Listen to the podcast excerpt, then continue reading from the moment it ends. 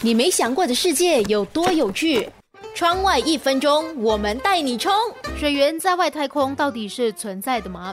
在二零一一年，天文学家发现了巨大漂浮在空中的水库，围绕着一个叫做类型体漂浮的水蒸气。但是它们是个特殊的地方，在外太空不常见。据了解，水库约有一千四百万个地球海洋的水量。天文学家探测到这个巨型海洋是由水蒸气构成，质量相当于太阳质量的十万倍。